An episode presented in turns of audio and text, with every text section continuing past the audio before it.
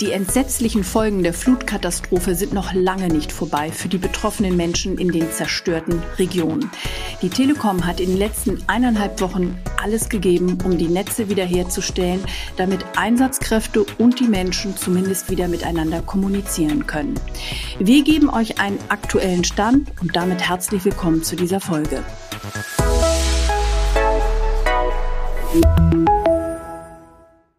Und dazu spreche ich heute mit meinem Kollegen und Netzreporter Markus Jodel. Herzlich willkommen, Markus. Danke, dass du Zeit hast. Hallo auch von mir.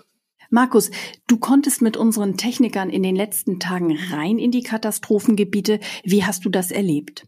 Naja, es ist natürlich schon erschütternd, was man dort zu sehen bekommt. Also was den Menschen dort passiert ist, wie ungeheuer groß die Zerstörung ist, welche gewaltige Kraft solche Wassermassen entwickeln. Also äh, das sind ja zum Teil eigentlich kleine Flüsse, die dann plötzlich von ein Meter auf acht Meter anwachsen und dann alles mit sich reißen.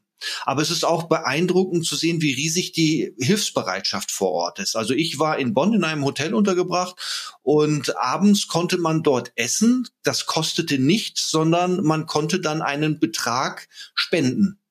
Und äh, das war nur ein Beispiel, äh, was ich dort erlebt habe. Ansonsten muss man sagen, auch die Zusammenarbeit mit den Hilfskräften, ob das THW ist, Bundeswehr, Polizei, Feuerwehr, freiwillige Helfer, ist wirklich außergewöhnlich. Und das wiederum gibt natürlich auch Hoffnung und Zuversicht. Und zumindest was unsere Netze angeht, können wir das auch, denn den Mobilfunk haben wir wieder ans Laufen gebracht. Richtig, wir versorgen wieder 100 Prozent der Fläche, die wir vor dem Unwetter mit LTE versorgt haben. Also der Mobilfunk steht dort wieder.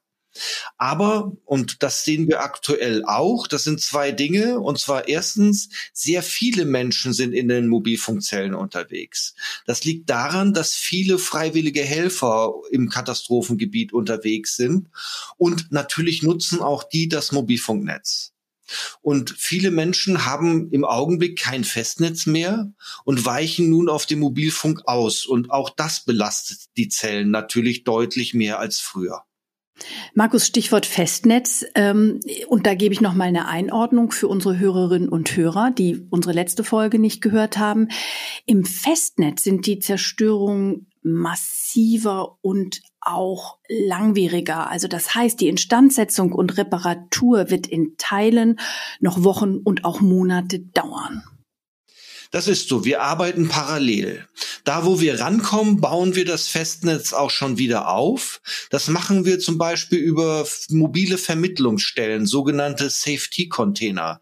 Das ist ein Container, der im Grunde genommen die alte Vermittlungsstelle, die in einem Gebäude ist, was zum Teil werden die abgerissen, weil sie so zerstört sind von der Flut, diese Betriebsstelle komplett simuliert in einem großen Kasten.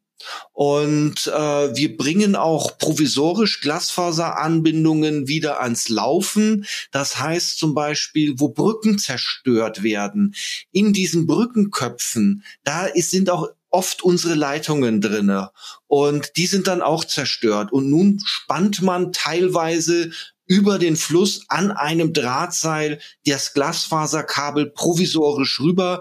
Wir haben das zum Beispiel in Bad Neuenahr gemacht mit Hilfe von THW und Bundeswehr und haben es dann geschafft, dass wir ein Krankenhaus und zwei Kliniken dort schnell wieder ans Netz gebracht haben. Und wir erweitern aktuell ja auch den Mobilfunk mit zusätzlichen Standorten und Kapazitäten, damit das Netz einfach die aktuelle Last besser tragen kann.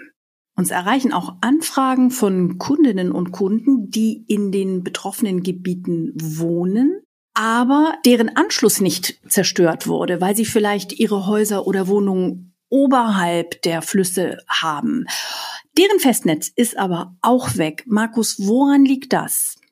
Ganz einfach. Die Zerstörung ist für diese Kundinnen und Kunden oft nicht sichtbar, weil die Schadstelle weiter entfernt liegt.